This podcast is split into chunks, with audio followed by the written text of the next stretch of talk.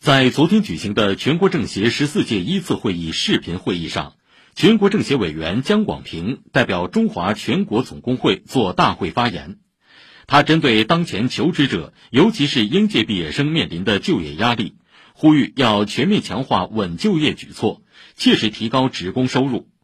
在当天的大会发言中，委员们还关注了提升全民科学素养、人与自然和谐共生等话题。请听报道。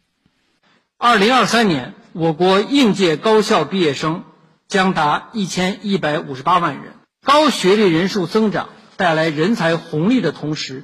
就业压力也水涨船高，出现就业内卷。作为中华全国总工会书记处书记，姜广平发言的题目是“全力促进劳动关系和谐稳定”。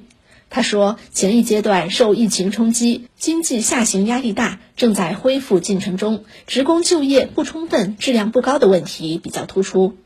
一些企业，特别是受疫情影响严重的企业裁员或变相裁员。数据显示，一亿个体工商户能带动近三亿人就业。应全面强化稳就业举措，减负稳岗扩就业并举。持续落实助企纾困政策，支持吸纳就业能力强的劳动密集型行业发展，确保就业服务不断线、不打烊。工资收入分配是劳动关系的核心问题。调查显示，百分之七十三点六的职工最期盼的是更满意的收入。蒋广平说：“我国劳动报酬占初次分配比重与发达国家相差较大。”应健全以职工代表大会为基本形式的企事业民主管理制度、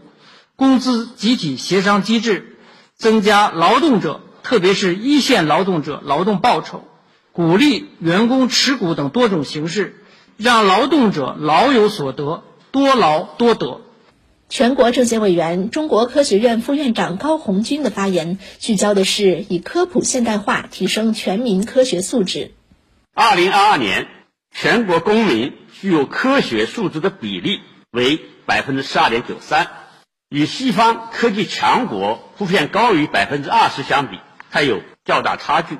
成为现代化国家，绝不是仅仅依靠先进技术和管理制度引进就能实现的。现代科学技术的迅猛发展及其带来生活生产方式的巨变，特别要人能够接收并。迅速适应这种转变，